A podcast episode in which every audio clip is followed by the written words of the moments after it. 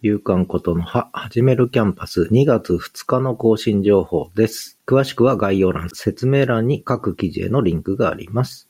毎日のブログつぶやき、つぶやいてます。から週刊ポッドキャスティング、ライブとオンデマンドの違いについて語ってます。放つ言葉、例えばブログだけで、一声、初お駄賃、 LISTEN で、有料エピソードで初お駄賃いただきました。それからウェブ進化論という2006年に出た本、紹介させていただきました。それからはじめもで学園祭の模擬店、そしてブログ下書き、そして昨日のことのは。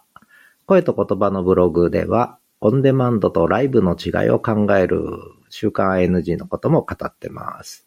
夕刊ことの葉でした。ではまた。